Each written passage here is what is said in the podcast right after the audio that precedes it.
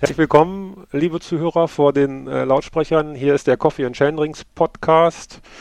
Äh, ich bin der T-Racer und ich habe einen Gast im Studio und begrüße den äh, Transalp Streckenchef, Organisator Marc Schneider. Marc, herzlich willkommen. Schön, dass du da bist. Ja, hallo, grüß euch. Schön wieder äh, bei euch im Podcast zu sein. Ja, danke. Ähm, wir wollen uns unterhalten über die äh, Bike Transalp oder richtig die Maxis Bike Transalp. Wir dürfen ja auch unsere äh, Unterstützer nicht, nicht äh, vergessen. Und da haben wir dieses Jahr das 25-jährige Jubiläum gefeiert. Ähm, und äh, du bist ja jetzt auch schon, ich weiß es nicht genau, aber schon sehr lange dabei als Streckenchef. Kannst, weißt du ungefähr, wann du eingestiegen bist? 2012? Ja, ja, sehr genau. 2011, 2011 habe ich Uli noch unterstützt im Hintergrund. 2012 war ich selbst Rennleiter. Genau, also hast du auch eine Menge Erfahrung gesammelt. Jetzt war es die 25-jährige Jubiläumsveranstaltung. Ähm, was war anders? War was anders oder war es eine Transalp wie jede andere für dich? Jede Transalp ist ein bisschen anders. Im Grundprinzip war es war sie Transalp wie eine andere. Ähm, es war ein bisschen konzentrierteres Bergerlebnis, Strecke im Vergleich der Länge ein bisschen kürzer, die Höhenmeter im normalen Rahmen, wie es immer war, sehr ähm, ja, alpin war sie diesmal, einfach gegeben auch durch die Landschaft, wo wir unterwegs waren, wo die Wege halt doch ein bisschen wilder sind als woanders. Aber im Grunde war es eine Transalp wie eine andere, ähm, war es nicht besonders für das Jubiläum aufgesetzt, sondern äh, einfach versucht, äh, das Beste zusammenzutragen. Es waren doch auch ein paar wichtige Bausteine aus der Historie dabei, Highlights der Historie mit ein paar ganz neuen Sachen abgemischt. Das war so ein bisschen die Intention von der Streckenplanung, es hat ganz gut funktioniert. Ja, als äh, das war jetzt meine vierte Transalp, die ich äh, gefahren bin und ich kann das also auch so bestätigen. Das war schon ein großes Abenteuer dieses Jahr aus verschiedenen Gründen, aber vor allen Dingen die Strecke, die du da ausgesucht hast. Also hat mir persönlich ganz, ganz toll gefallen. Ich bin äh, selbst ja auch ziemlich trailaffin. Das ist der Grund, warum ich irgendwann mal mit Mountainbiken angefangen habe. Ähm, und äh, da war die diesjährige äh, Version also ja, schon, schon ein bisschen außergewöhnlich. Ne? Da hat sich ja in den letzten Jahren deutlich äh, etwas weiterentwickelt unter dir. Früher war es ja dann doch eher ähm, ja, eine Schotterveranstaltung und äh, davon ist man so ein bisschen, ist, sind wir so ein bisschen abgekommen mittlerweile zum Glück, ne? Oder? Ja, der Versuch ist halt, das mitzunehmen, was am Weg liegt. Das ist natürlich auch in der Historie der Transalp bedingt. Äh, früher gab es halt auch ähm, Bikepark-Strecken noch nicht wie in Livigno oder auch äh, die, die drei Länder Enduro Trails in, ähm, äh, am Reschenpass rund um den Reschensee zwischen Nauders und Reschen. Das gab es ja alles noch nicht. Und das können wir heute natürlich auch einbauen. Also das macht es in der Richtung einfacher, äh, äh, ein bisschen mehr Richtung Trail Mountainbiken zu denken. Äh, das hilft schon die Entwicklung, äh, wenn man in solchen Regionen unterwegs ist. Genau, die, die, die Bikes geben mehr her. Hast du den Eindruck, dass auch die Teilnehmer mehr in die Richtung fordern auch oder äh, gibt es da Reflexionen? Kannst du da was zu sagen?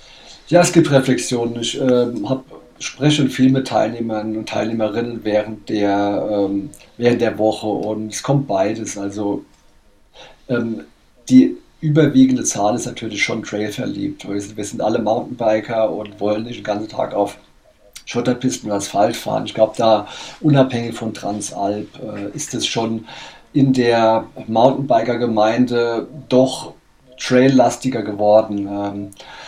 Allgemein gesehen, auch unterstützt durch, durch eine Gravity-Szene, die es vor 25 Jahren nicht gab. Man sieht Bilder von, äh, von allen möglichen Trail-Varianten über Enduro bis Downhill und äh, äh ist halt auch mit diesem Trailbiken äh, überall konfrontiert, wenn man Mountainbiken verfolgt. Also Trail ist schon die Definition von Mountainbike, da will man hin. Es muss ja nicht immer brutal schwierig sein. Also es geht gar nicht darum, äh, konsequent äh, knackige, schwierige Trails einzubauen, sondern einfach der Fahrspaß wächst mit der Schmale äh, oder mit der Schmalheit des Weges und das ist nicht nur bei der Transalp so, das ist meine Überzeugung. Das sollte eigentlich über die Mountainbike-Gemeinde verteilt sein und das damit reinzunehmen, ist schon die Idee, äh, ist die äh, moderne Ausprägung des Mountainbikens und äh, was die Transalp heute hat, was sie vor 25 Jahren noch gar nicht haben konnte, ist halt auch die Mischung aus dem Oldschool-Biken, die Berge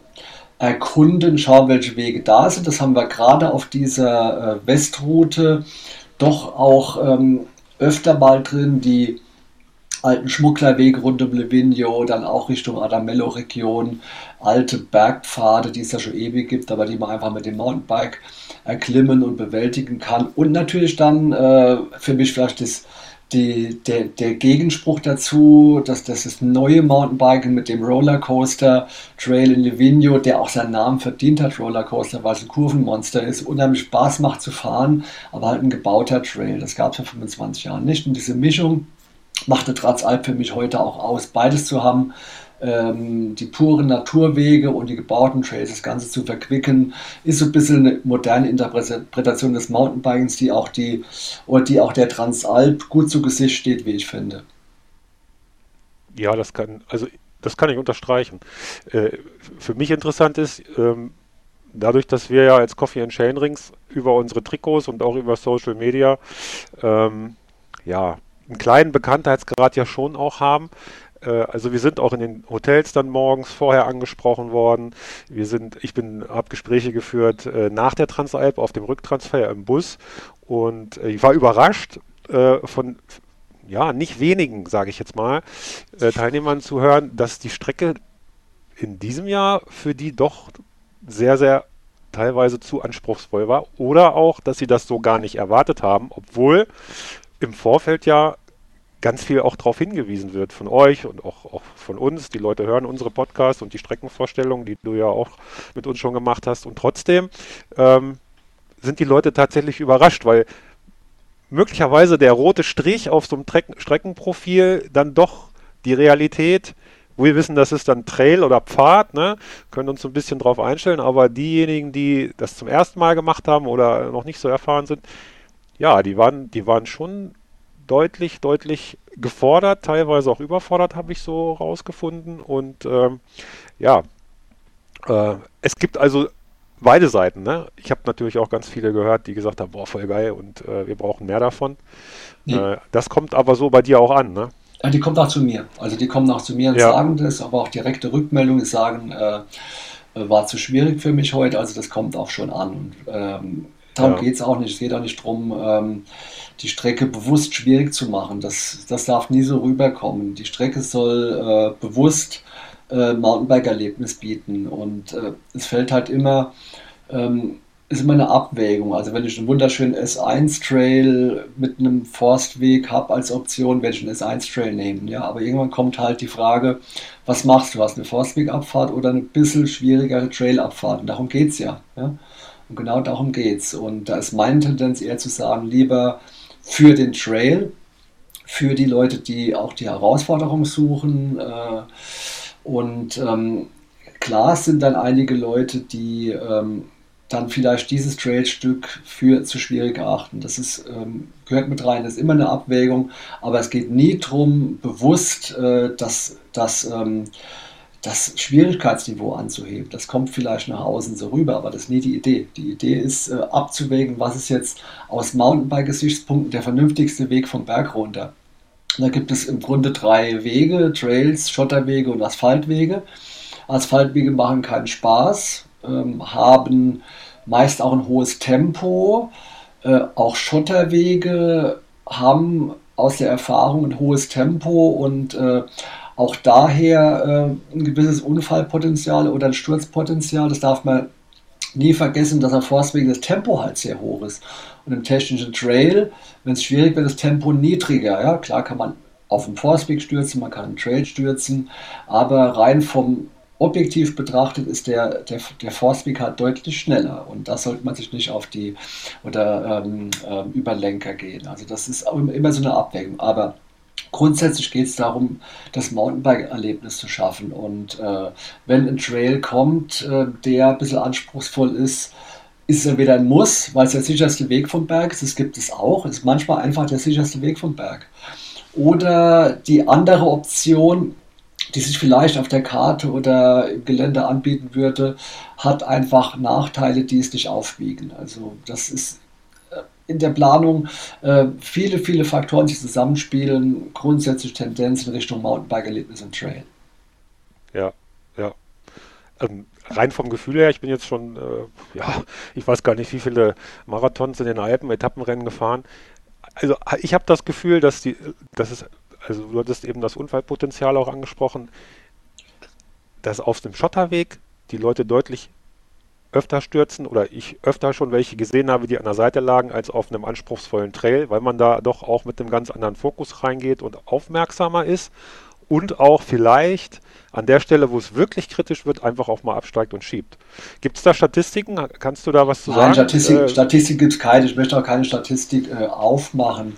Äh, ich habe aber ja. schon in der paar Jahren Rennerfahrung gesehen, was auf Forstwegen passieren kann. Mit das ist ja Unachtsamkeit. Im Trail bin ich auch bei meinem eigenen äh, Mountainbiken doch äh, konzentrierter.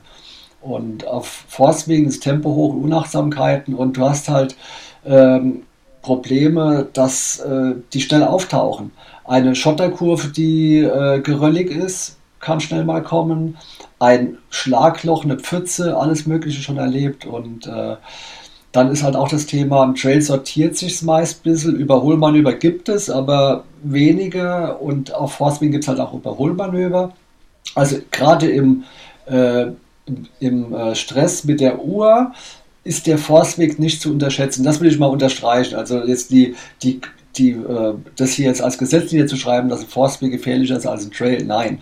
Aber man sollte Forstwege auch, wenn es um die Diskussion geht, welche Strecke ist gefährlich oder technisch oder sicher oder nicht, äh, sollte man Forstwege auch nicht unterschätzen, weil eben das Tempo hoch ist und die, un die äh, ungewissen Situationen halt schneller auf einen zukommen.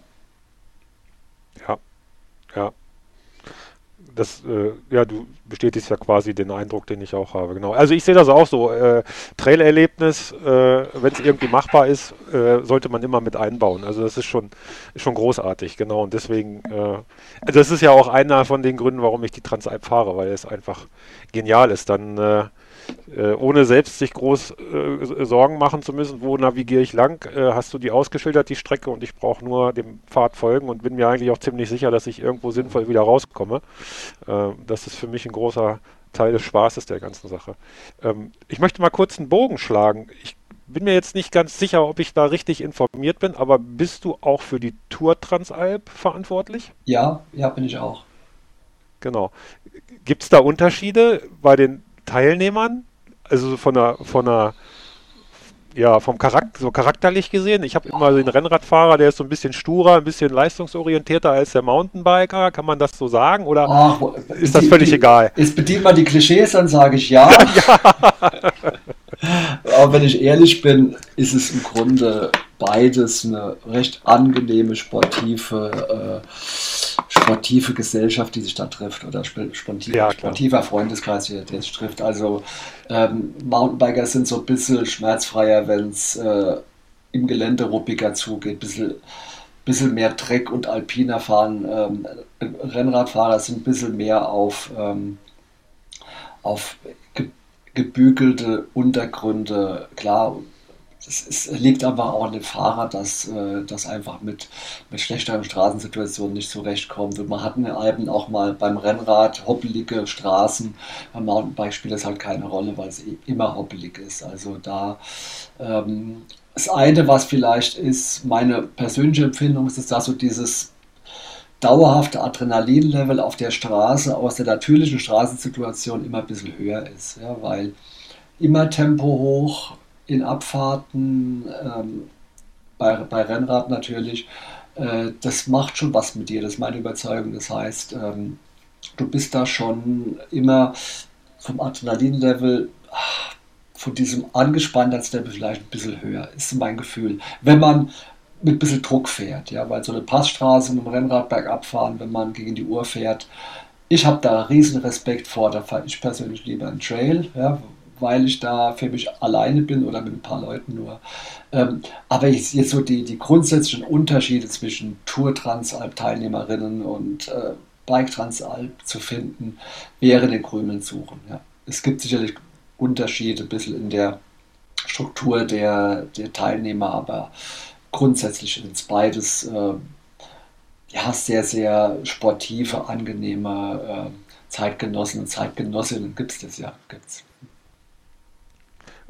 Vom, vom konditionellen Anspruch, den technischen Anspruch hast du ja gerade schon so ein bisschen äh, dargestellt, aber so vom konditionellen Anspruch, was ist denn die schwierigere Variante? Ich frage, weil wir immer, also jedes Jahr kommt auch bei mir immer mal die Frage auf, was machst du denn? Machst du mal die Tour?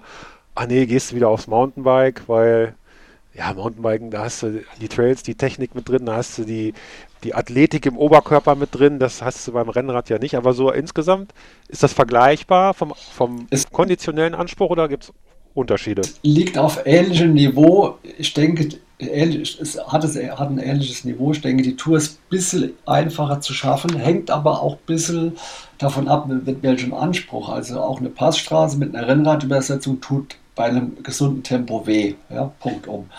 Bike Transalp ist halt von den ähm, Anstiegen deutlich unrhythmischer. Es liegt einfach an der Natur der, der Berge. Wenn du Glück hast, findest du einen Forstweg in Österreich, der mit 10% angelegt ist, aber das musst du erst mal suchen. Ja? Du kennst es ja, das geht halt mal vom Forstweg auf den Almweg und dann geht es auch mal einen Trailberg hoch, da ist mal 15, 17% zwischendrin, da geht es wieder flacher, stufig, unrhythmisch. Das hast du bei hast du bei Rennrad viel weniger. Das heißt, du hast bei Rennrad mehr die Chance, dich auf eine Passstraße, auf die meisten Passstraßen, zumindest die größeren in den Alpen, einzuschwingen, weil die Steigung ungefähr konstant bleibt. Ja, also natürlich gibt es Rampen, aber sie bleibt meistens ähm, äh, konstanter. Das heißt, es macht es ein bisschen verträglicher und einfacher. Und ähm, aber wie gesagt, hängt immer von deinem Anspruch und von deiner, Übersetzung ab. Du hast ja dieses Jahr gemerkt, wie rampenverseucht diese Transalp war. Äh, das liegt einfach daran, wenn du schöne, zu schönen Trails willst, musst du halt auch mal den Berg hoch. Und äh, da hängt auch viel davon ab, wie schnell du es angehst und was deine Übersetzung ist. Und äh, das macht schon einen riesen Unterschied, wenn du da wenn du da ein 30er oder 34er Ritzel vorne, äh, Kettenblatt vorne hast, äh, macht schon einen Unterschied. Also du musst schon treten können. Das gleiche gilt für das Rennrad, wo ja die Übersetzungen meistens ein bisschen größer sind. Das heißt, man ein bisschen mehr Schmalz aufwenden muss. Und ähm, ja, wenn man da ein bisschen schneller unterwegs sein will, redet gar nicht mal von der Spitze, sondern einfach ein bisschen äh, sich was vorgenommen hat und auch mit der Übersetzung so wählt, dass man flach noch Gas geben kann dann wird es auch definitiv. Ja. Okay, kommen wir wieder zur, zur Mountainbike-Variante. Nur ein kleiner Ausflug auf die Straße gerade. Ähm, wie sieht denn so ein typischer Tagesablauf für dich aus, wenn die Transalp soweit organisiert ist und du gibst äh, den Startschuss zur ersten Etappe? Äh, kannst du einen kurzen Abriss geben? Äh, wir wissen von dir, du fährst das Führungsfahrzeug, irgendwann fährst du rechts ran, dann stehst du irgendwo in einer Kurve und feuerst erstmal jeden an äh, mit Worten und mit klatschenden Händen, der vorbeifährt und dann sehen wir uns wahrscheinlich oder meistens ja erst im Ziel wieder. Was machst du den ganzen Tag? Ich versuche das ähm, das Rennen da zu verfolgen, was möglich ist. Ja, oft ist, alles sehr gut gebrieft. Das Streckenteam, das sind die Motorradmarshals, das Streckenteam, das Rescue-Team, da weiß ja jeder, wo er stehen hat. Das ist ja alles gut miteinander abgestimmt und äh, ich versuche halt äh, zu schauen, dass ich immer wieder mal an die Strecke komme im Auto. Versuche möglichst wenig Forstwege voranzufahren, weil äh, es wäre teilweise möglich, äh, kommt ein bisschen aufs Auto an, was du hast und äh, aber wenn du was vom Rennen miterleben willst, dann fährst du vor den Besten her und staubst die zu. Also es bringt auch nicht so viel. Also ich habe meine Punkte, wo ich das Rennen anfahren kann. Ähm, Kenne mich ja durch die Recherche noch aus, wo man mal reinschießen kann zur Strecke und wieder mal schauen kann. Und kriege dann einfach Informationen. Meistens versuche ich meine Motorrad-Marshals zu erwischen, die vor dem Feld herfahren. Da reicht schon Daumen nach oben, da weiß ich, dass alles gepasst hat. Und dann dann geht es. Ähm, letztlich dann vor Ort bleiben, äh, falls schlechtes Wetter aufzieht, reagieren, äh, das kann auch passieren.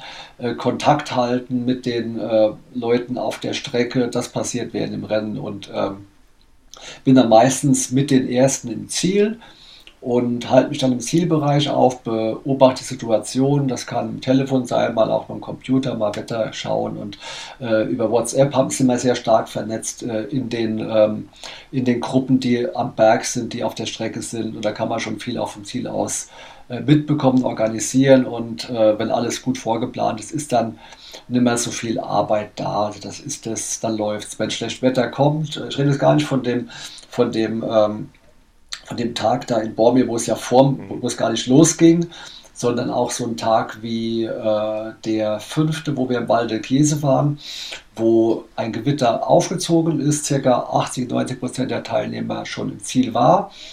Und wir dann auch, das konnte ich dann ganz gut mit WhatsApp und Telefon, weil ich meine Leute auf der Strecke habe, äh, kommunizieren, was tun wir jetzt, was machen wir, müssen wir abbrechen, umleiten hat sich aber herausgestellt, dass äh, in der Situation die exponierten Situationen nicht mehr relevant waren. Die meisten waren schon über den Berg drüber, im Tal und effektiv nur im strömenden Regen und Schlechtwetter. Äh, also da sind wir im direkten Kontakt mit den Leuten an der Strecke. Im Notfall, wenn was zu regeln werden, würde ich das Auto setzen, losfahren. Aber so war auch die Kommunikation direkt möglich zu sagen, wie fahren wir weiter, was machen wir etc. Das hat alles sehr gut funktioniert. Das kann man auch vom, vom Ziel aus dann machen. Also immer äh, dabei bleiben beim Rennen und äh, ja, schauen, dass die Organisation stimmt. Wenn ein Problem ist, kommt mal eine Meldung, da fehlt ein Streckenposten, der sich vielleicht seinen Punkt nicht gefunden hat, dann, äh, dann, telefoniert man mit den entsprechenden Leuten, sagt, der Streckenposten steht falsch, kann auch mal passieren in seltenen Fällen, etc. etc. Das ist das normale Tagesgeschäft. Also Ad-Hoc-Entscheidungen unterwegs zu treffen, hat dann meistens die Ursache äh, ja, Wetter oder irgendwelche spontanen Streckenverhältnisse wahrscheinlich. Äh, ja, du hast es eben schon selber angesprochen. Ja, genau. Die, genau. Die, das ging ja, ja, ja, bei der vierten Etappe in Bormio. Ja, was macht man da? Ne? Wie, kannst du uns äh, weil das ist halt auch, das war für uns alle, glaube ich, ein prägender Tag auch, weil wir haben schon vorm Start die dunklen Wolken über die Berge kriechen sehen und dann kamen die Regentropfen, dann fiel der, der Startbogen zusammen, ja, und dann äh, brach das Chaos los. ja, genau. Und da, da, da ging es gar nicht los. Da ging es gar nicht ja. los, da war auch schnell, schnell entschieden, dass, gar, dass es gar nicht losgehen kann. Also das äh, war dann halt, äh, muss man auch sagen, zum Glück auch in einem sehr guten Ort mit guten Strukturen und äh, da hat man halt nah das Sportzentrum mit guten warmen Strukturen, wo man sich aufhalten konnte. Ja, das war dann die klare Entscheidung, äh, Leute aus dem Regen zu bringen ab ins Warme und das hat gut funktioniert. Das ging recht schnell. Ja, was macht man? Äh, auch selbst, ähm, was, was hätte sie gemacht, wenn sie um halb, halb neun gekommen wäre? Hätten wir abbrechen müssen. Ja, haben wir, haben wir auch Szenarien entwickelt dafür. Das gibt es auch. Das haben wir auch in der Hinterhand. Abbruchsszenarien, die wir entwickelt haben, würde auch gehen. Das wäre dann Worst Case, weil die Leute nochmal zurück müssen. Vielleicht äh, zur Historie. Das hatten wir in Bormi tatsächlich mal bei der Tour Transalp, wo wir ins Gewitter rein sind, vom äh, Umbreilpass die Leute zurückgeschickt haben. Und hatte dann aber auch sehr gut funktioniert äh, weil in Bormio einfach warmer Raum, richtig Wärme mit Warmluftgebläsen bereitstand und äh, die Leute, untergekommen sind. Eklig für die Teilnehmer und Teilnehmerinnen war es trotzdem. Es war äh, definitiv richtig kalt geworden. Äh, aber solche Szenarien gibt es, die wir auch in der Hinterhand haben, äh, um da auch eingreifen zu können. Ja, das passiert dann. Da muss man dann äh, vor Ort sein, reagieren können. Ja. Also auch in, in Bormio selbst nach dem Start, wenn wir im Regen gestartet wären, hätte man noch abbrechen können, zurückfahren können. Auch dieses Szenario war eingeplant. Und äh, ja, was macht man dann? Schaut, dass man die Leute so schnell wie es möglich irgendwo unterbekommt. Der ich glaube, du redest von der, das, das müsste 2017 Ziel. gewesen sein, weil mein Bruder Axel war nämlich genau da betroffen. Von, der war dabei äh, im Juni ja. und also ich bin im, in 2017 tatsächlich genau. äh, die ja. erste, meine erste Bike Trans im Juli dann gefahren. Da hatten wir ja überhaupt keine Wetterprobleme, äh, wenn ich mich recht erinnere. Genau. Und äh, genau, das war auch Bormio, hat er erzählt. Da, da gab es aber, glaube ich, auch noch einen Tag, der auch so ein bisschen ja. Äh, ver, verhagelt war in, äh, bei der Tour. Ja. Ja, da war der nächste, wurde der nächste Tag sogar abgesagt, weil er sehr unsicher war. Das weiß ich noch. Der nächste Tag wurde abgesagt. Äh, und dann war noch, wie war das, war Bormio, ich muss gerade überlegen, Ja, Bobby Livigno wäre es gewesen. Den nächsten Tag haben wir abgesagt, weil die Wettermeldung sehr ungewiss war. Und einen Tag später, nee, zwei Tage später, ist, sind wir auch nochmal am Passo ähm, hm. Croce Domini ins Gewitter gekommen. Ja, also es war ja. leider eine sehr, also, sehr instabile, bisschen kälter. Die Sicherheit der Teilnehmer steht an oberster Stelle, das hört man ja ganz klar raus. Ne? Und da gibt es auch kein Wenn und Aber, sondern wird, die Entscheidung wird dann getroffen, so wie du es darstellst. Ne? Ja, muss, muss man ja dann, ja, muss man dann, definitiv. Ja, aber das ist so, du bist halt immer, äh, gerade bei schönen Wetteretappen, bist du entspannter, als wenn irgendwo Wolken sich, sich zusammenbrauen, logischerweise. Bist immer ein bisschen, äh, bisschen, ja, auch letztes Jahr am am Kronplatz mussten wir abbrechen, ähm, weil sich das immer mehr zugebraut hatte. Haben wir oben am äh, Vogelpass abgebrochen, Leute zurückgeschickt ins Tal. Ja. Es war eine Ad-Hoc-Entscheidung, die in dem Moment nicht anders zu treffen war. Also von daher ähm, musst immer vor Ort sein, definitiv. Dabei sein, schauen, dass du entweder selbst vor Ort oder dich, dein, du weißt ja, wo deine Leute positioniert sind, Streckenposten, mit denen du äh, Sachen organisieren kannst. Ja, an die, äh, an die Etappe vom letzten Jahr habe ich mich tatsächlich äh, in Bormio vom Start zurückgeändert, weil wir hatten äh, von Bormio aus schon eins äh, von unseren Begleitfahrzeugen zum Gavia hochgeschickt und ich hatte die Information, ihr dürft hier auf gar keinen Fall hochfahren, hier ist äh, Land unter, Gewitter, Hagel, Sturm und 6 Grad. Und dann setzte bei mir die Erinnerung ein, ich stand nämlich mit Axel äh, letztes Jahr ja war das letztes Jahr, ja, auf dem Kronplatz und wurde dann aus, aber oben erst aus dem Rennen genommen und äh, links und rechts zuckten die Blitze. Das war, das war sehr unangenehm. Äh, wir haben es dann alle überlebt, aber als wir unten waren, da war der Körper fertig, ne? Also der Wahnsinn. Und das wollte ich ungern nochmal erleben. Das war persönlich nicht so ein schönes Erlebnis. Da kann ja aber auch keiner was dafür. Ja, das ist halt das Wetter. Ne? Definitiv, ne? ja, definitiv. Wir sind ja damals das Wetter, das, das zieht, zieht, zieht Wir sind ja in Siljan morgens noch also, bei, bei, bei tollem Wetter ja, und Sonnenschein gestartet, ne, bevor es dann den Kronplatz hochging. Ja, genau. Ja, also ja. das. Ja, definitiv. definitiv. Gab es eine Option, später zu starten in Bormio? Das Wetter abzuwarten, eine Stunde oder zwei, weil wir sind dann ja tatsächlich gefahren, ja, aber nicht die Strecke, sondern Straße und es war ein super Tag. Nur, ja, die Option war da, aber, aber, äh, aber rein organisatorisch wäre es kaum noch möglich gewesen, die Leute nochmal organisiert zum Start zu bringen. Zumal auch ja, äh, vielen, ja. vielen war es kalt, die waren nass. Ähm, ja. Und äh, eine Streckenverkürzung, Anpassung, dass schwierig. es eben nicht mehr die ja. Königsetappe ist und nicht äh, geht, äh, dass man irgendwie auf einer anderen Route fährt, so, das kann man nicht. Ne? Das wird wahrscheinlich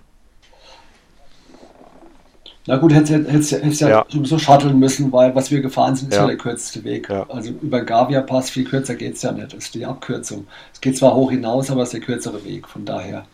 Nee, das war ich dann, glaube, da war Bormio dann, äh, keine Option mehr. Definitiv. Ja, wirklich schade. Ich glaube, die Transalp hat ja leider, leider, diese schade. fehlende Etappe eine ganz andere Charakteristik, auch einen ganz anderen Anspruch bekommen, die nächsten drei Etappen, weil man ja einen Ruhetag hatte. Ne? Äh, äh, ich glaube, für mich selber wäre die Transalp Definitiv. viel, viel härter Definitiv. gewesen, wenn ich die Etappe in vollem Umfang mit den 3000 Höhenmetern und 100 Kilometer waren es ja ungefähr nach Malé, wenn ich die hätte fahren müssen, da wären die Kräfte hinten raus ja. deutlich, deutlich geschwunden. Ja. ja. Aber ja, ja. Ja, vielleicht kann nee, man es ja irgendwann nochmal nachholen. die Rechnung ist ja jetzt offensichtlich noch offen. Ja, die Option besteht. Die Rechnung ist noch offen, ja. Nee, aber, aber der Tagesablauf ist, ich sage immer, wenn ich keine Arbeit habe, ist die Vorplanung gut gelaufen. Und ansonsten muss man dabei bleiben, schauen und reagieren. Es gibt auch Tage, die sind ganz ruhig, da passt einfach alles, ja. Da steigst du ins Startmobil. Manchmal ist ja so, dass das auch die Motorradfahrer das anführen. Und wenn ich es im Auto mache, habe ich die Gelegenheit, mal noch die Leute zu verabschieden in den Berg. Und äh, wenn in der Regel gibt es auch ruhige Tage. Ich glaube, ich erinnere mich so, die erste Etappe war doch recht ruhig vorbei, weil einfach alles gestimmt hat, hat gepasst. Und äh, ein paar Sachen sind immer da mal schauen, da mal schauen, da mal schauen. Also es ist nicht so, dass man da Daumen dreht, aber äh, es gibt hektischere Etappen, es gibt ruhigere Etappen, definitiv. Kann man, kann man sagen, dass äh, ja, dieser vierte Tag quasi so ein bisschen das Lowlight war von diesem Jahr? Und im Vergleich oder im, im, nicht so ein bisschen, nicht so, nicht so ein bisschen. ja, genau. Und, aber dann Gibt es auch ein Highlight? Dies, ein diesjähriges Highlight? Ja. Ja, die dritte Etappe. Die dritte, ja. Äh, ich fand Wetter top, die Stimmung in Bormio. Leider hat sich da schon ange angezeigt, dass abends, nachts Gewitter kommen sollen. Stimmung war toll, schöner Abend ähm, äh, in Bormio der Gegend. Es war super angenehm und äh, ich liebe einfach die Region um, um Livigny rum. Es war zwar, ich habe es The Beauty and the Beast genannt, das war es ja auch in diesen Drecksrampen drin. Aber was da an Trails auf dieser Strecke ist, wenn ich dran zurückdenke, ist einfach zum Zungeschnalzen. Also für mich schon eine Highlight-Etappe. Vor allem mit einem äh, ganz neuen Part äh, da nach Bormio, auch wenn da äh, auf und ab war und mal kurz schieben war, aber das so schöne Trails drin, das war schon ein Highlight. Also das ist auch tatsächlich die Etappe gewesen, wo ich mich im Vorfeld am meisten drauf gefreut habe, weil äh, die kannte ich eben auch noch nicht, die, äh, diese Variante. Und äh, ja, ich glaube 36 Prozent Trailanteil. Also unglaublich hoher ja, Trailanteil. Ja. Uh, ja. also ich bin auf Grundeis gegangen irgendwann. Die erste Hälfte bis äh, über den ersten Pass, die war super geil. Passefoskanio. Wo wir, wo wir äh, neben der Straße quasi auf diesem Kubpfad äh, hochgefahren sind, dann kam die Abfahrt zu, zur ersten genau, Verpflegung. Ja. ja. und dann kam The Beast. Das war The Beauty und du hast das schon treffend beschrieben. Dann kam The Beast. Ne? Der zweite Teil war sowas von unrhythmisch und brutal. Äh, mit diesem Schiebestück dann da auch drin. Ja, ja, äh, ich weiß gar nicht, ob da überhaupt jemand hochfahren konnte. Selbst die, die Profiathleten. Die eine, die eine Rampe da. Also, ich, ich würde mal sagen, nein. Also, ja. nein. Aber interessanterweise ist tatsächlich, da bin ich auch drauf gekommen, es ist eine offizielle Marathonstrecke. Ja. Die machen, da, die machen da diesen Alter Valteliner Bike Marathon und da ist das Teil davon. Also deswegen bin ich drauf gekommen. Die hatten schon seit ein paar Jahren auf der Uhr und äh, wollte ich mir irgendwann mal anschauen. Jetzt ist halt dazu gekommen. Und da ist halt auch, das sage ich, also weil ich es auch persönlich so lebe, lieber mal hochschieben für einen Trail als Forstweg abfahren. Das ist auch meine persönliche Einstellung. Und äh, da war halt alles drin. Und äh, es war halt wirklich so, bei dieser Etappe war halt jede Rampe, die mal hoch ist, wurde belohnt. Also da war keine unnötige Hochbuckelei mit einer blöden Abfahrt. Das ist das Schöne an dieser Etappe. Ja, und was man auch ganz deutlich mal hier rausheben muss, man muss auch einfach mal auch wenn man im Rennfieber ist, äh, den Kopf heben und dann hat man da Ausblicke gesehen auf irgendwelche Gletscher. Ich weiß nicht, ob es der Ortler war oder, oder ich weiß es nicht, keine Ahnung. Es war mega. Es war also einfach mal. Also, also recht, unbe einfach, ja, ein recht unbekannter Berg, ja, für den ich Werbung okay. machen will. Cima Piazzi, ja, direkt vor einem, der Gletscher von ja. Cima Piazzi, das ist ein äh, Gipfel, der dieses Val di Dentro vom ähm, unten vom Weltlin, vom Valtellina trennt. Traumhaft schöner Berg. Unbekannt, aber ein Riesenklotz. Ja, ja. Das, äh, das, lenkt dann von den eigenen Schmerzen, vom Laktatschmerz auch mal kurz ab. Und äh, man sieht dann erstmal, was für wirklich fantastisch grandioser Landschaft man sich überhaupt da so bewegt bei so, bei so einer Transalp. Also ja. es hat nicht nur diesen Renncharakter und den Abenteuercharakter, sondern man muss auch ganz klar Du sagst es ja auch immer wieder, Panoramasektion. Das ist ja ein, ein, ein Wort, was sich bei dir in deinem Wortschatz häufig wiederholt in der Vorstellung der Strecken. Aber es ist ja auch so. Und man muss sich die Zeit einfach dann auch mal nehmen und mal durchatmen und vielleicht mal einen halben Tritt auslassen und mal die Gegend angucken. Und äh, da, obwohl man schon kaum noch Atem hat, ist das nochmal atemberaubender. Äh, also wirklich großartig. Auf alle, auf alle Fälle. Ja, Bormi hat, Bormi hat ja so, eine, so, einen, so einen Rundweg rund um die, die, Destination, da gehört das dazu, wo die Schilder hängen, Bormio 360 Grad. Und das sagt eigentlich alles aus. Ja, ja, ja. Ja, und auch die Altstadt unten in Bormio, jetzt machen wir hier ganz viel Werbung gerade für Bormio, aber es ist auch so, also ganz also super. Bei schönem Wetter, grandios. Äh, morgens bei Regen war das natürlich zum Abgewöhnen, aber da, das ist, es ist, wie es ist. Ja, nee, großartig. Ja. Super. Äh, ja, ähm, Stichwort demografischer Wandel. Der spielt ja auch eine Rolle, nicht nur äh, in der Politik und in der, in der Gestaltung unserer Lebensräume, sondern ich glaube, er hält auch Einzug ganz, ganz stark äh, bei Marathon und auch bei der Transalp. Ne? Die werden die Starterfelder immer älter und bedingt dadurch vielleicht auch kleiner. Kannst du da was zu sagen? Müsste ich analysieren. Äh, die Tendenz könnte da sein. Wir sind aufgefordert, einfach ähm, auch die jüngeren marathonaffinen äh, Sportler, Sportlerinnen äh, abzuholen. Ja? Der Marathonsport ähm, als Radsportdisziplin, die sehe ich nicht, äh, dass er irgendwie am Abnippeln ist. Das ist weiterhin eine hochattraktive Disziplin. Äh, es gibt genügend äh, Tagesmarathons, Etappenmarathons in Europa, auf der Welt, die das auch bezeugen. Äh, Konkurrenzsituation ist höher, deswegen äh, allein von der Transalp den demografischen Wandel abzulesen, halte ich für schwierig. Äh, kleine Tendenz zur zum gestiegenen Altersniveau ist definitiv da. Da müsste ich aber den Vergleich machen. Äh, Wäre aber es eine Ausrede, auch als Veranstalter zu sagen, wir haben demografischen Wandel, die werden immer älter, ich schaffe es immer, die Jungen abzuholen. Also das, das sollte man es auch nicht äh, scheuen vor, das auch intern äh, für uns anzusprechen, zu sagen, wir müssen die jungen äh, Raketen abholen. Das äh, ist unser Auftrag definitiv. Ähm, ist auch nur ein Gefühl meinerseits äh, ich starte ja jetzt auch schon bei den äh, Masters oder bei den, bei den äh, Senioren hätte ich meiner, ja, ich weiß es gar nicht so genau, aber schon bei den Älteren. Äh, ich habe das Gefühl, dass die, die ähm, Altersklassenathleten ab 40 oder ab Mitte 30, das sind deutlich mehr als die, die Jungen, die 20er bis 30er. Aber es ist auch nur ein Gefühl.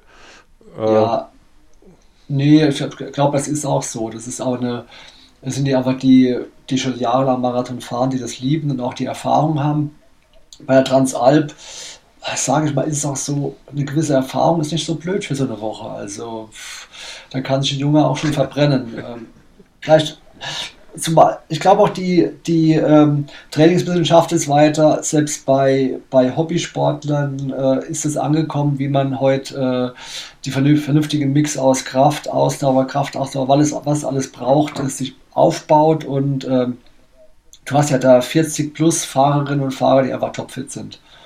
Und ähm, das hängt vielleicht auch daran, also dass sie gar nicht mehr den großen Leistungsgedanken haben, aber einfach sehr, sehr stabil und gut Marathons bewältigen können, auch eine ganze Woche.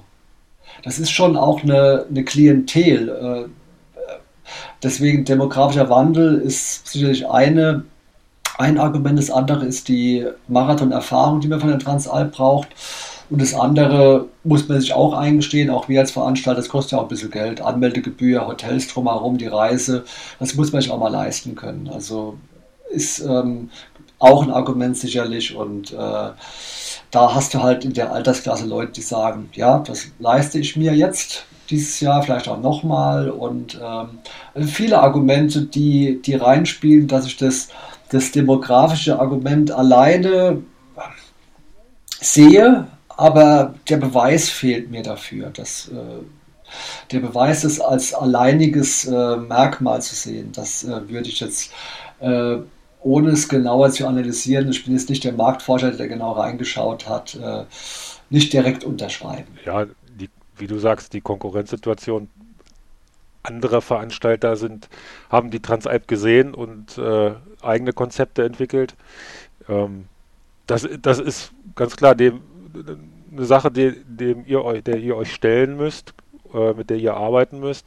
Ja, und äh, ganz klar, die jüngeren Leute haben vielleicht auch nicht die nötigen finanziellen Mittel, um so ein, so ein äh, Startgeld für eine Woche Transalp mit den ganzen Nebenkosten und natürlich auch der Vorbereitung mit dem Material, was dazu gehört, äh, das zu stemmen. Ja, sicher, genau. Aber das ist natürlich ein Problem, was alle anderen Veranstalter auch haben, denn definitiv. Äh, Definitiv, ja. So, so groß unterschiedlich sind die, die Startgelder ja nicht, die da entrichtet werden müssen, wenn man teilnehmen möchte. Richtig, ja. ja. Da ist man, ist man ja relativ dicht beisammen. Genau. Ja. Ähm, wird es eine Transalp 2024 geben? Oh, wir sind am Planen. Wir sind am Planen. Ja. der Termin für die Tour, wir haben eben schon drüber gesprochen, der ist schon veröffentlicht auf der Homepage. Ich habe eben noch mal geguckt, bei der Bike Transalp steht noch keiner. Nee, er ist noch nicht äh. hundertprozentig, ich darf ihn noch nicht offiziell äh, verkünden, aber er wird in dem ähnlichen Zeitraum stattfinden, ja. Ja. Ähm, kannst, du, kannst du uns was von deiner Vision Bike, Maxis Bike Transalp oder wer auch immer der Hauptsponsor wird, äh, 2024, kannst du uns was von deiner Vision, äh, die du wahrscheinlich ja schon in dir trägst, äh, kannst du uns da was von erzählen? Meine Vision es ist, es, es, es ist nicht meine Vision, es ist auch eine Idee, die wir wieder ähm, angehen. Es besteht der Wunsch und auch der Versuch, äh, wieder mal eine längere Transalp von Deutschland nach Italien zu machen. Wir führen Gespräche, die äh, gut aussehen, die das möglich machen könnten.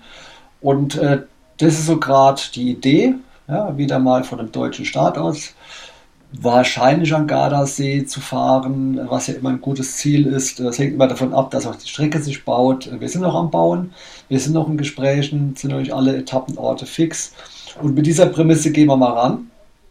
Und äh, was ich auch eine schöne Idee finde, also haben wir uns dazu committed, wieder mal äh, ähm, ja, die alte Idee aufzugreifen. Und jetzt ist der Versuch halt, diese Kombi so zu würzen, dass man eine alte Idee mit einem neuen Transalp-Gedanken, äh, mit schönen, modernen Strecken, ein bisschen mehr Trails, wo es geht, einfach auch auffrischt. Also das ist so gerade die Idee, die besteht ähm, und das prüfen wir gerade. Also das kann ich schon sagen, dass die Idee besteht, aber wir haben noch keinen fixen Startort äh, sondern sind noch ganz offen in der, in der Planung in alle Richtungen.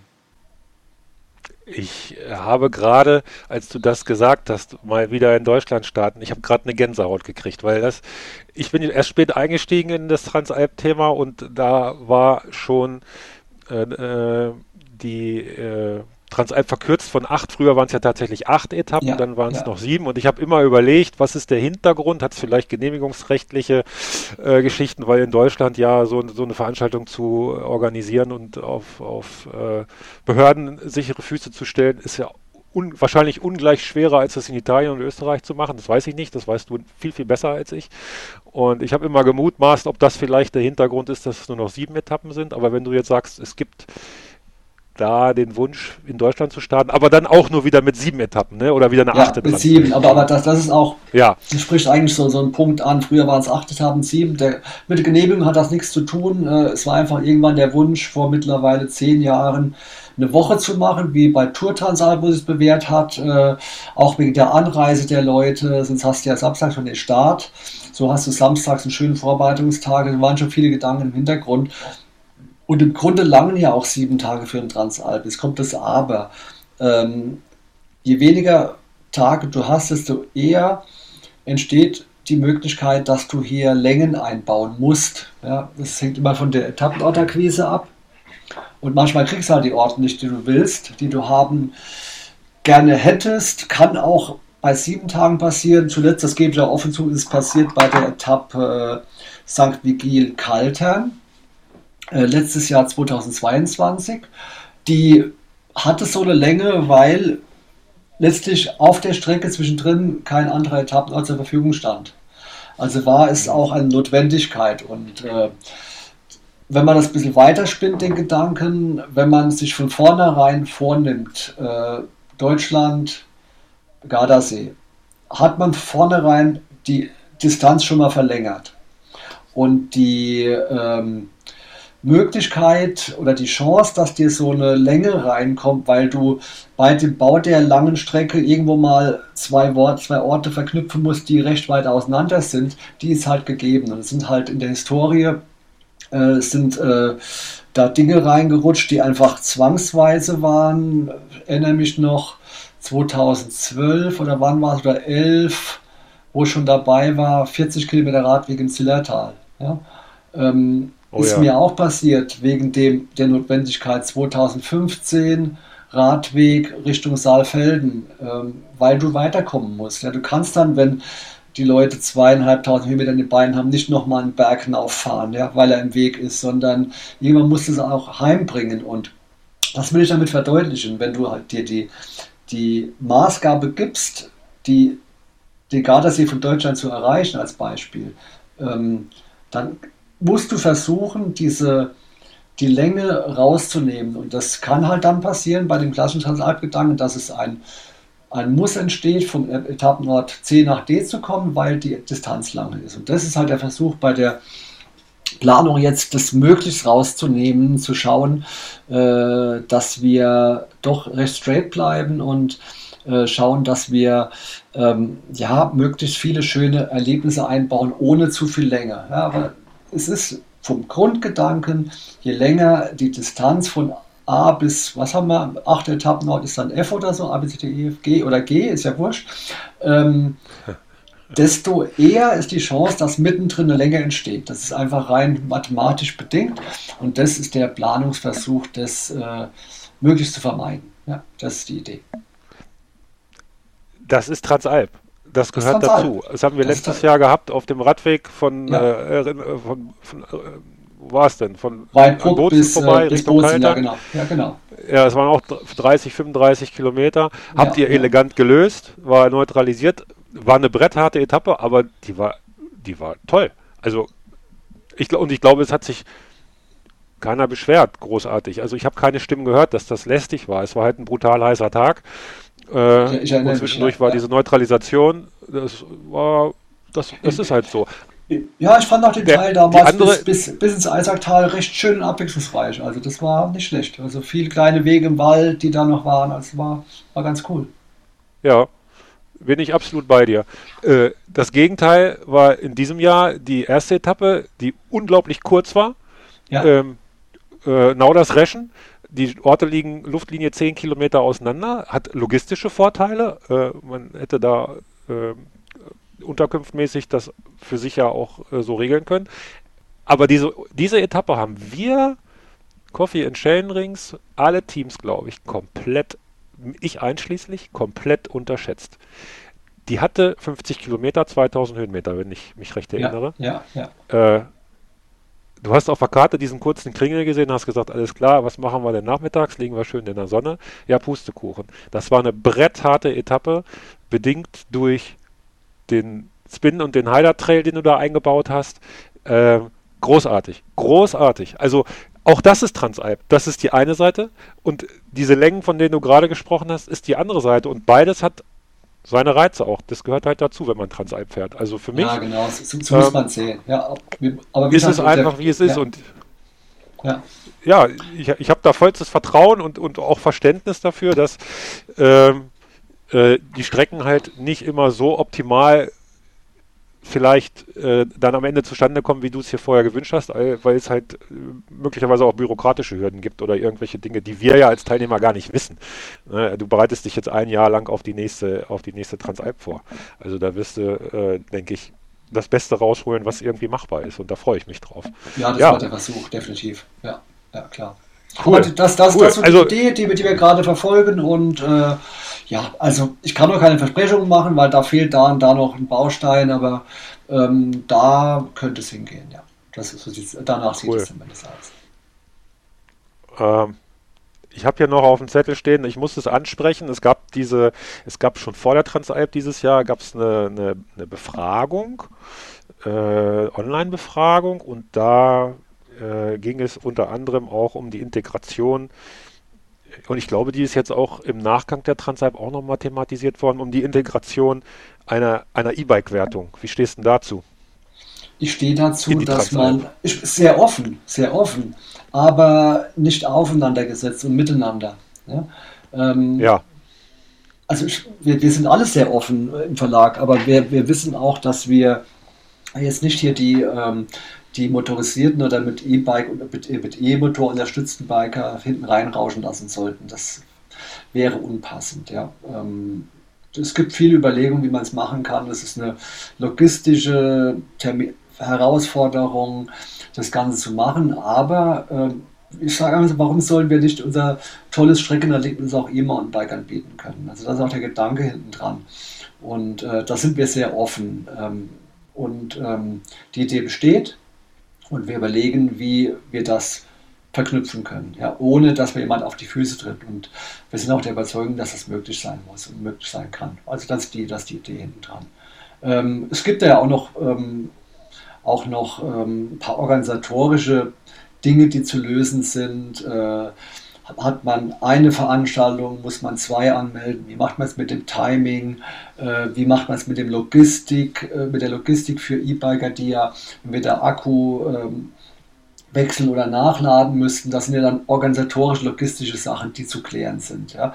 Aber das ist ein anderes Thema. Auf deine Frage zu beantworten, wir intern sind offen, das Transalp-Erlebnis auch E-Mountainbikern zu bieten, sind uns aber bewusst, dass wir das nicht äh, so einfach miteinander zeitgleich äh, nebeneinander abwickeln können. Also das, äh, ich finde es unpassend, weil ich weiß ja auch, welche Stimmung im Feld entsteht, auch jetzt, wenn es hinten rausgeht, wo man die Teilnehmer und Teilnehmerinnen hat, die ja es auch gerade deswegen schaffen, weil sie so ein, so ein Gemeinschaftsgefühl hinten schaffen und kommen, sich motivieren und das kenne ich ja alles, kriegst ja alles mit und ähm, glaube, dass da überholende E-Mountainbiker demotivierend wären.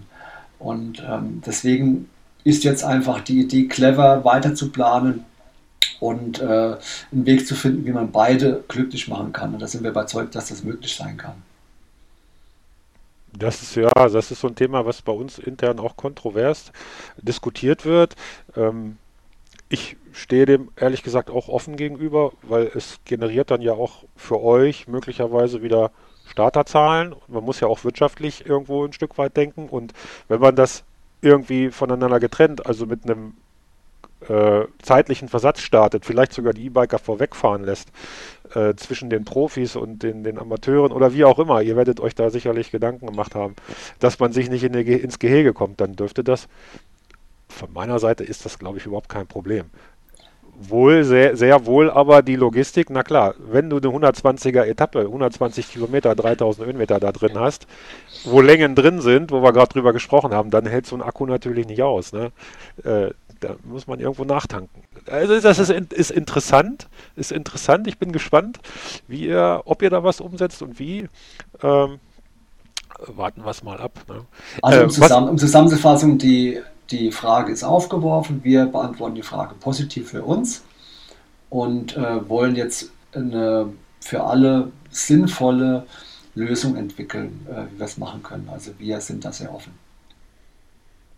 Ja, cool. Und es wird auch weiterhin ein, ein äh, Rennen geben von A nach B nach C nach D und es wird kein Rundkurs, äh, wo man einen Etappenort vielleicht an zwei Tagen äh, beibehält und dann erst weiterfährt, sondern es wird das Konzept so weitergefahren, wie es halt jetzt seit 25 Jahren tatsächlich schon sich etabliert hat, ja? Ja, ja das habe ich ja vorhin sogar schon mitbeantwortet durch den Auftrag, das eventuell wieder von Deutschland zu starten. Schließt sich, eine zwei schließt sich ein Zweitagesaufenthalt an einem Ort aus. Ja, du musst dann schon weiterkommen. Rein rechnerisch, rein mathematisch musst du jeden Tag Kilometer machen, sonst geht es sich nicht aus.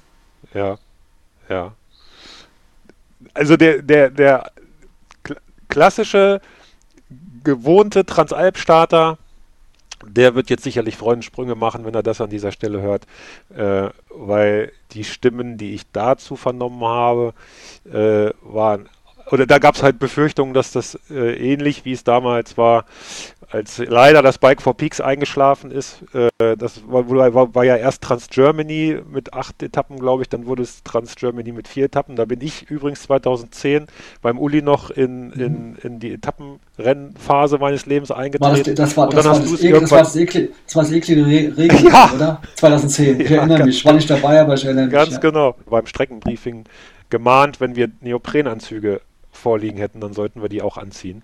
Ich habe es von äh, außen verfolgt, das äh, war richtig Garmisch ja, bis zum Bodensee, Garmisch zum Bodensee. Irgendwie ja, genau. War, ja. ja. ja, genau, genau. Und dann hast du es übernommen, dann hieß es Bike for Peaks, da bin ich auch mitgefahren und dann, ja, das letzte war dann ja an diesen zwei Etappenorten, was ich großartig fand vom Konzept her auch, aber leider äh, war es dann wohl so, dass nicht mehr genug wir trauern dem Wir trauern dem hinter, hinterher irgendwie. Alle, die in der Organisation ich. mit dabei waren, trauern dem hinterher. Es war ein tolles Rennen, hat mir jetzt Spaß gemacht, definitiv. Bike for Peaks. Absolut. Viele haben es ja auch als Vorbereitung genommen für die Transalp. Also ich habe unglaublich exakt. viele da getroffen. Exakt. Die gesagt haben, die vier Tage irgendwie drei Wochen vorher oder vier Wochen vorher, das ist perfekt als Vorbereitung. Und ja, ja. ja.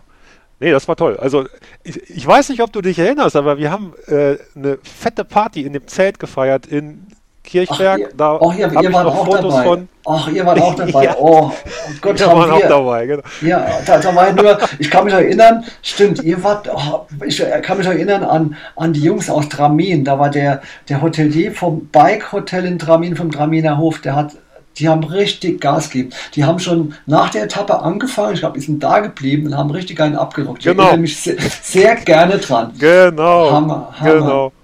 Der Armin Ja, aus Tramin hat richtig Gas gegeben. Ja. Toll, ja, ich erinnere Aber mich die sehr gerne dran. Geil.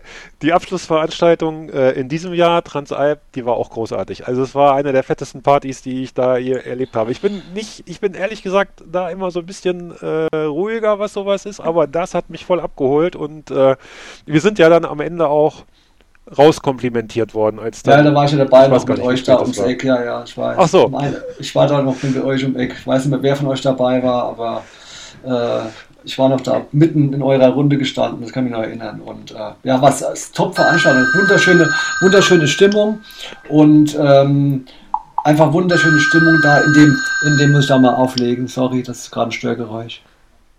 Und Ja. ähm, wunderschöne Stimmung da in dem äh, Spaccia, in dem See, in dem Hafen. Und was. Sorry, da versucht einer im Stauern anzurufen. ja, Sorry. Das, Wir sind live. Ja, ich habe es versucht auszustellen, aber dann hätte ich in die Anlage rein müssen, in die untersten Programmdateien, äh, Dateien, keine Ahnung, übertrieben gesagt. Nee, äh, das ist live, genau. Nee, ich erinnere mich super gerne an diese wunderschöne Abschlussveranstaltung, tolle Stimmung. Ähm, die Sieger, die Sieger-Ero war einfach von allen Seiten. Äh, ähm, jetzt jetzt wird es echt live hier. Ich kann es leider nicht ausstellen. So, ähm, ja liebe Seiten- Zuhörer, so ist das. ja, genau. War von allen Seiten einfach eine tolle Veranstaltung und äh, ich weiß auch, die Siegerehrung war auch einfach toll. Da- da hat's- Ich finde auch, dass, dass jeder Sportler, der da hochgerufen wurde, in diesem Ambiente äh, sich einfach wohlgefühlt hat, sich wertgeschätzt gefühlt hat, weil die, die Teilnehmer, die da rumstanden, auch Interesse daran gezeigt haben, mitgemacht haben, dabei waren und das Zusammensein, ich fand es richtig toll. War sehr, sehr gelungen. Doch, erinnere ich mich gerne dran. Ja. Ja, und äh, es kam in der, in der Umfrage auch die Frage auf, ist es gewünscht, überhaupt noch so eine Abschlussfeier zu machen? Ein ganz klares Votum für Ja. Äh, das ist der gebührende Abschluss für eine Woche Abenteuer, sieben Tage über die Transalp. Ähm, und das sollte auch so beibehalten werden. Das, Ja, ja, das ist ja. ein würdiger Abschluss für, für alle Teilnehmer, den ihr da, äh, das müsst ihr einfach anbieten, Ja, definitiv. definitiv. wenn ich das so sagen darf. Ja, ja. Äh, absolut. zum Abschluss. Ostroute? Fragezeichen? Oder was Buntes? Gibt es das auch? Was meinst du mit nächstes Jahr? Ostroute? Letzt, dieses Jahr sind wir Westroute, also westliche Alpen gefahren, mehr, mehr westlich. Es gibt ja dann immer den Wechsel bei dir. Äh, nächstes Jahr wieder mehr im östlichen Bereich. Kannst du da was zu sagen? Oder Wir, wir prüfen noch, noch, alles. äh, wir prüfen noch alles. Also dadurch Okay. die, ähm, nee, ich sag's noch nicht. Wir prüfen alles durch, Ja. die, die Idee, das von Deutschland zu starten, müssen wir einfach alle Optionen offen halten. Also es sind ähm, alle im Gespräch, alle im Gespräch. Deswegen äh, ist offen, sage ich noch nichts dazu. Soll eine Überraschung bleiben. Okay, also vom Allgäu über die andere Seite, die Berchtesgadener Land, ist äh, quasi alles offen. Irgendwo wird es da am Alpenrand losgehen. Das Irgendwo ist ja geht's los am Alpenrand, relativ genau, breit gefasst. Genau, genau. Also da gehe ich noch nicht raus mit irgendwas, weil alles in Prüfung ist. Und, äh, aber es könnte, könnte durchaus was Schönes bei rauskommen. Okay. Marc, ich bedanke mich für dieses Gespräch. Es hat riesen Spaß gemacht. Ganz viele tolle Insights, Informationen. Ähm, ich bin gespannt auf die, den, die Terminveröffentlichung und dann wird wahrscheinlich ja Ende des Jahres, November ist es immer so gewesen, äh, die zumindest so, so eine ganz grobe Anhalt, wo es lang gehen könnte, veröffentlicht. Ich freue mich drauf und äh, vielleicht sehen wir uns nächstes Jahr tatsächlich wieder. Also ich hab's, ich bin noch nicht fertig. Ich würde mich sehr Da sind noch freuen. ein paar Rechnungen offen. Okay. Freuen. Vielen Dank, Marc Schneider.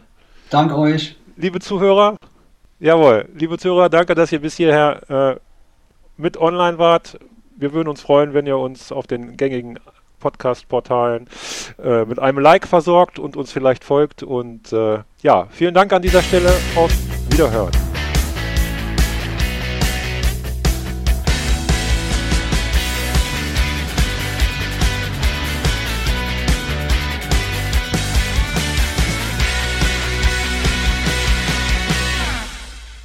Hallo liebe Zuhörer, hier ist noch einmal der T-Racer im Nachgang. Wir möchten eine kleine Ergänzung vornehmen. Ähm, wir hatten den Marc Schneider ja während des Podcasts gefragt, ob er uns schon den Termin für die Maxis Bike Transalp 2024 nennen kann. Das konnte er nicht, aber inzwischen ist etwas, etwas Zeit vergangen und der Termin ist inzwischen auch von offizieller Seite veröffentlicht worden, sodass wir diesen euch nicht vorenthalten müssen. Und wir können hier froh verkünden, dass die Maxis Bike Transalp 2024 vom 14.07.24 bis zum 20.07.24 stattfinden wird. Also markert euch diesen Termin dick im Kalender an, freut euch, macht eure Urlaubsplanung entsprechend und fangt schon mal an zu trainieren, denn wenn ihr nicht teilnehmt, entgeht euch eine wunderbare Mountainbike-Woche auf dem Mountainbike durch die Alpen. Also freut euch auf sieben Etappenorte, die wir euch an dieser Stelle noch nicht nennen können. Wir wissen sie nicht. Wir wissen auch den Etappenverlauf nicht. Aber der Marc hat schon durchblicken lassen, er würde gerne mal wieder in Deutschland starten, was ich persönlich richtig gut finde. Und äh, ja, bis es soweit ist, nehme ich an, so aus der Erfahrung heraus dürfte das vielleicht Ende November sein, dass zumindest die Etappenorte bekannt gegeben werden. Wir sind auf jeden Fall gespannt, wir freuen uns drauf und ihr bleibt auch gespannt. Wir hören uns wieder. Bis zum nächsten Mal, euer T-Racer.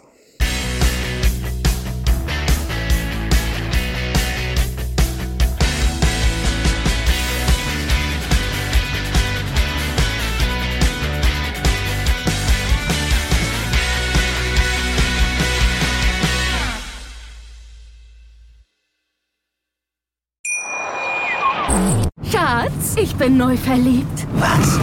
Da drüben. Das ist er. Aber das ist ein Auto. Ja, eben. Mit ihm habe ich alles richtig gemacht. Wunschauto einfach kaufen, verkaufen oder leasen. Bei Autoscout24. Alles richtig gemacht. Wie baut man eine harmonische Beziehung zu seinem Hund auf? Puh, gar nicht so leicht. Und deshalb frage ich nach, wie es anderen Hundeeltern gelingt, beziehungsweise wie die daran arbeiten. Bei Iswas Dog reden wir dann drüber. Alle 14 Tage neu mit mir, Malte Asmus und unserer Expertin für eine harmonische Mensch-Hund-Beziehung, Melanie Lippisch. Iswas Dog mit Malte Asmus. Überall, wo es Podcasts gibt.